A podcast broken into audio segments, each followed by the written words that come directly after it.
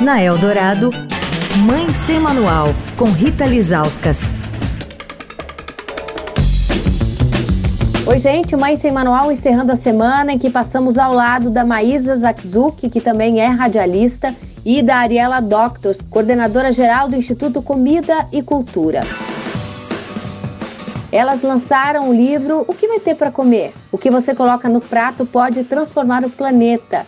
Meninas, qual a importância da escola nesse contexto de ensinar as crianças a terem uma alimentação saudável? Então, quando eu e a Maísa escrevemos o livro, a gente pensou justamente de que seria um livro que daria embasamento para os professores e professoras, para as escolas, trabalharem com temas ligados à alimentação em sala de aula no chão da escola. É uma prática que eu já vinha fazendo numa escola de educação infantil e fundamental e que deu muito certo, e que agora o Instituto Comida e Cultura leva para frente fazendo formação de educadores, né, para que é, esse tema realmente se multiplique e entre nos currículos políticos pedagógicos das escolas.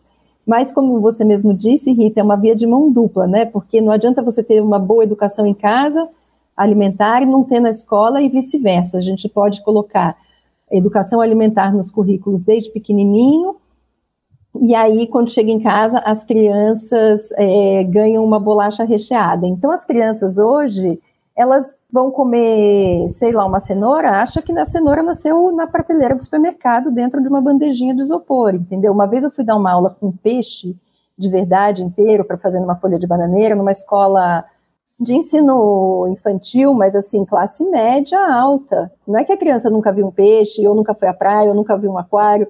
Cheguei com o peixe inteiro, a criança olhou assim e falou: Meu Deus, mas é de verdade, tem olho, tem rabo.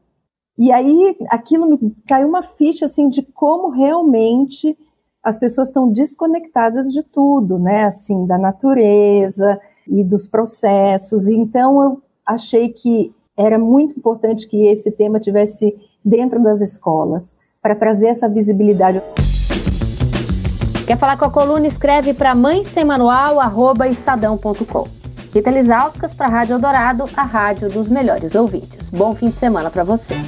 Você ouviu Mãe Sem Manual, com Rita Lisauskas.